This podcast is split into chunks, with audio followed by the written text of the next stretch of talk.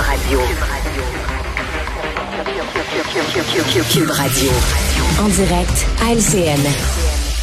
Les négociations dans la fonction publique, un conciliateur a été nommé par euh, Québec, demande du Front commun, une première en, en 50 ans. Sonia Lebel qui accepte, mais reste ferme, elle veut pas qu'on discute des salaires du fonds de pension. C'est là-dessus que commence notre joute des analystes avec euh, Emmanuel, Paul et Mario. Bonsoir à vous trois. Bonsoir. Bonsoir, Sophie. Alors, comment voyez-vous ça? Est-ce que ça peut euh, donner euh, ce conciliateur euh, nommé au dossier des résultats concrets dans la négociation? Mario. Il Ah, faut rester euh, tranquille là, sur nos espoirs. Euh, c'est une bonne chose. Faut certainement pas voir ça comme, faut pas voir ça comme quelque chose de négatif ou d'inutile. C'est une bonne chose. Euh, quand Ouais. tu acceptes un conciliateur, ben, c'est que tu acceptes de te faire concilier. Quelqu'un va venir te voir puis essayer de voir sur quoi tu serais prêt à céder. Donc, c'est que les deux parties sont quand même prêts à jouer un peu dans ce dans ce jeu-là, dans ce film-là.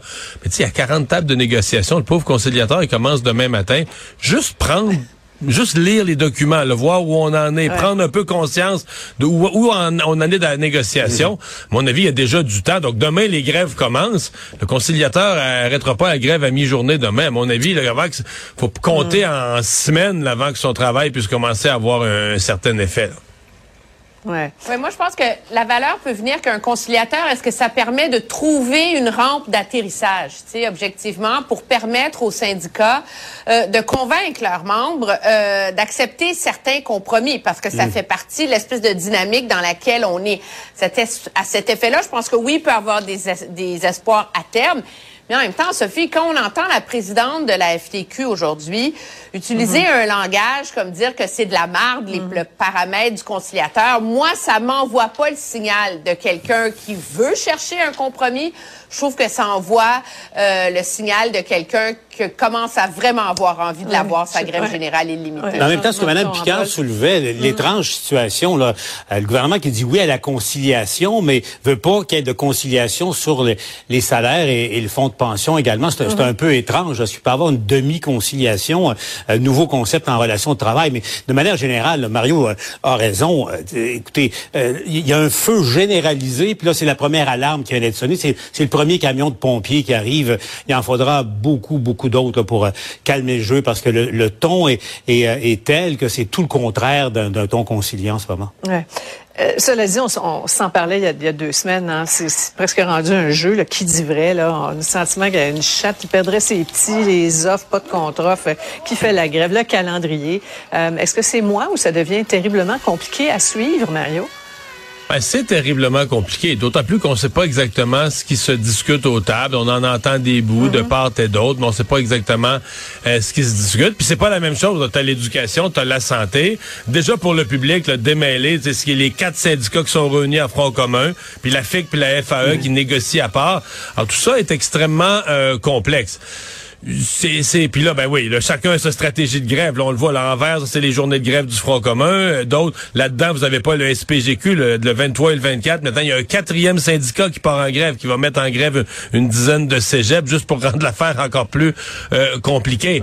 Mais, tu sais, est-ce que de tout vrai, ça, euh, on va avoir, euh, peut-être peut-être que le gouvernement va utiliser ça, le fait qu'ils sont pas tous dans un front commun, régler avec la FIC, régler avec les infirmières, ou régler avec la FAE, en régler un pour défaire le front commun ou le faire mal paraître. Ça, c'est pas impossible que ce soit dans la stratégie de Sonia Lebel, là, dans sa manche. Ouais, ouais. D'ailleurs, ça, a déjoué la, stratégie. Euh, D'ailleurs, je ne sais pas pourquoi on l'appelle le Front commun, parce que c'est pas un front commun, c'est un, front presque commun, mais il y, a, deux syndicats majeurs en santé et en éducation euh, qui, ne font pas partie de la stratégie. Le fait, par exemple, que la Fédération autonome de, de l'enseignement, 65 000 membres ou à peu près, euh, ait euh, tout de suite décidé d'aller en grève générale illimitée, ça, a déjoué la stratégie du Front commun qui voulait y aller plus progressivement et, y aller en, avec l'appui de la population et tout ça. Mais là, euh, plus rien ne tient de ce côté-là. Fait Ouais. on- ce ce à quoi on assiste, au fond, c'est une accélération euh, de, de l'affrontement qu'on voyait tous se dessiner. Ouais. La nouvelle séquence qui commence demain. Je vous entends sur cette victoire euh, éblouissante des, des Alouettes hier. Quelque chose qui fait un bien fou au moral de bien du monde au Québec. Là. Il y a un élément qui nous intéresse particulièrement, cette sortie de, de Marc-Antoine de quoi, un discours de victoire qui va passer à l'histoire. Il avait un petit peu changé de ton ce matin. Bon, on va l'écouter. Surtout à Toronto. Puis tu regardes juste la game qu'on a joué contre Toronto. la ligne nationale était seulement en anglais. N'importe qui qui me connaît sait très bien qu'il n'y a aucune malice à ça, il n'y a rien de mauvais. C'est vraiment l'émotion qui m'a emparé de moi. Bon, c'est excusé d'avoir pété sa coche un tantinet, mais bon, vous avez réagi comment à son cri du cœur hier, ben, Tout le monde a trouvé, je vais être sérieux, il y a quelqu'un qui va reprocher à un joueur de football qui vient de gagner la Coupe Grey d'avoir été un peu excessif dans son langage, s'il te plaît. Là, hmm. c'était rigolo, ça venait du fond du cœur, ça mettait le doigt sur un bobo qui était hmm. quand même nécessaire de souligner. Puis ce matin, il a réaligné le train. Je pense qu'il a très très bien fait ça. Puis ça serait assez difficile de lui en tenir rigueur. Ce qui est assez fascinant, Paul, c'est qu'on vient d'apprendre que la Ligue n'a pas souligné encore la victoire des Alouettes sur ses réseaux sociaux en français? Ça, ça me surprend pas. C'est pour ça que les propos de, euh, du, joueur de, de quoi, au fond, euh, pour lui, l'avantage sans doute, c'est qu'à Toronto, ils ont pas compris un mot de ce qu'il a dit, à part les, les, mots, le mot qui commence en F et qui se termine avec UC, euh, là, qu'évidemment que ça, ça, ça, a résonné. mais il a réussi un exploit, Charles-Antoine, Marc-Antoine de, de, quoi, je vous assure de ça. à ma grande surprise, elle ajoute tout à l'heure, Mathieu Bocoté a pour la première fois admis qu'il aimait le football canadien, s'il vous plaît mais pas pour le sport, pour les propos de, euh, de, de, quoi? Personne ne peut dire en tout cas de quoi il parlait. Hein? Je pense qu'il y a bien des gens qui, hmm. qui ont compris le message. Hein, Mario? Oui, mais ça allait loin. Moi, j'avoue qu'il y, y, a un petit bout de son affaire que je comprenais pas hier quand il parlait du guide, hmm. tu sais, du guide TV.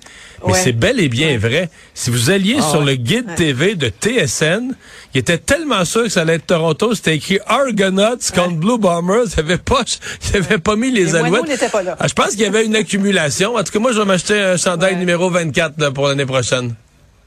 tiens, tiens, tiens. On a hâte de voir les photos. Alors, on se retrouve demain. Merci à vous trois. Au revoir. Autrement dit, Cube Radio. Alors Alexandre, euh, qu'est-ce que tu as à me raconter aujourd'hui? Ben écoute, une publicité, hein, puis là c'est une publicité désormais, on le sait, mais qui a commencé par une annonce qui en a surpris plus d'un sur les réseaux sociaux, qui est devenue assez virale, merci. La semaine dernière, Snoop Dogg, icône du rap, mais également, on va le dire, du cannabis, hein, qui est un l'artiste qui fait la promotion depuis des années des années, bien avant la légalisation, même ici au Québec et au Canada. Ben du cannabis, puis surtout est connu pour fumer des joints en quantité exceptionnelle. C'était même sorti dans les dernières années qu'il a un rouleur personnel de joints. C'était une annonce qu'il avait mis en ligne.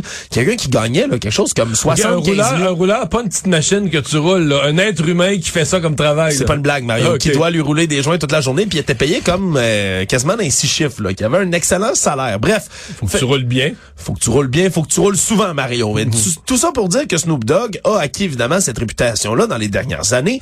Mais voilà que la semaine dernière publie une image, là, tu sais, comme quand on annonce une retraite au hockey, là, ou qu'il y a quelque chose de dramatique, une image de lui en noir et blanc, il décrit, je vous le traduis, il dit, je, je délaisse la fumée, j'arrête la fumée, c'est terminé pour moi, respectez ma vie privée, s'il vous plaît. Et là, les gens s'inquiètent. C'est mon Dieu, qu'est-ce qui arrête la fumée Comment ça? Euh, Parce qu'il dit en plus après avoir consulté ma famille et mes amis, là, les gens se demandaient est-ce que c'est une maladie? Est-ce qu'il y a un cancer des poumons après avoir fumé autant? Qu'est-ce que c'est?